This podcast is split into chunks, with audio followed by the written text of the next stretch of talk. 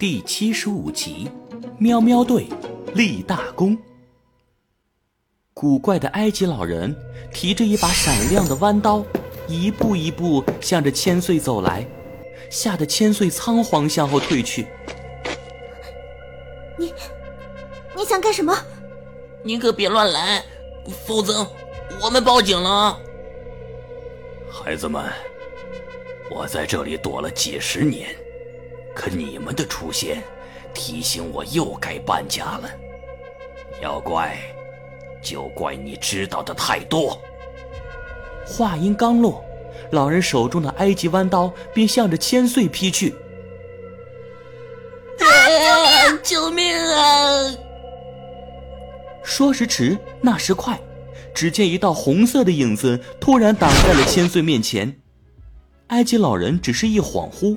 他右手的手腕已经被那个红色的身影紧紧攥住了，他只觉得手腕一阵剧痛，埃及弯刀竟然脱手而出。老人定睛一看，竟然是刚才还远远站在门口的那个瘦高的男孩。好大的力气，好快的速度！老爷爷，我们尊老。你也得爱幼哦。你，你又是什么人？我，是中国人。老人连着退了四五步，扶着桌子勉强站好。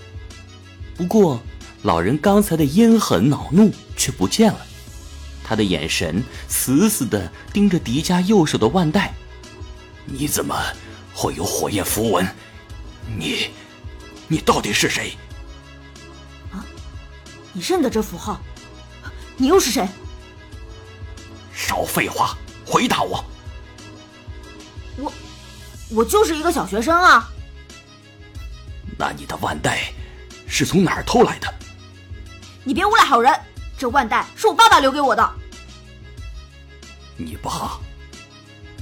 埃及老人细细打量着迪迦的脸。像是要从他脸上找出什么东西一样，像，实在是像。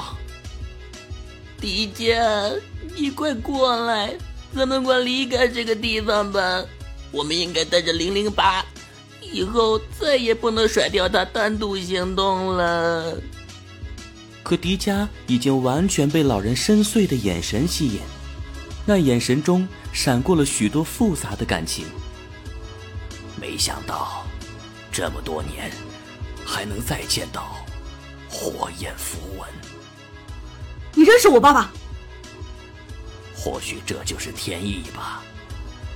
天意，老爷爷，你倒是回答我的问题啊！这符文到底是什么来历？你是不是认识我爸爸？埃及老人没有回答迪迦的问题，他伸手从白色的阿拉伯长袍里面。掏出一卷羊皮纸，递给了迪迦。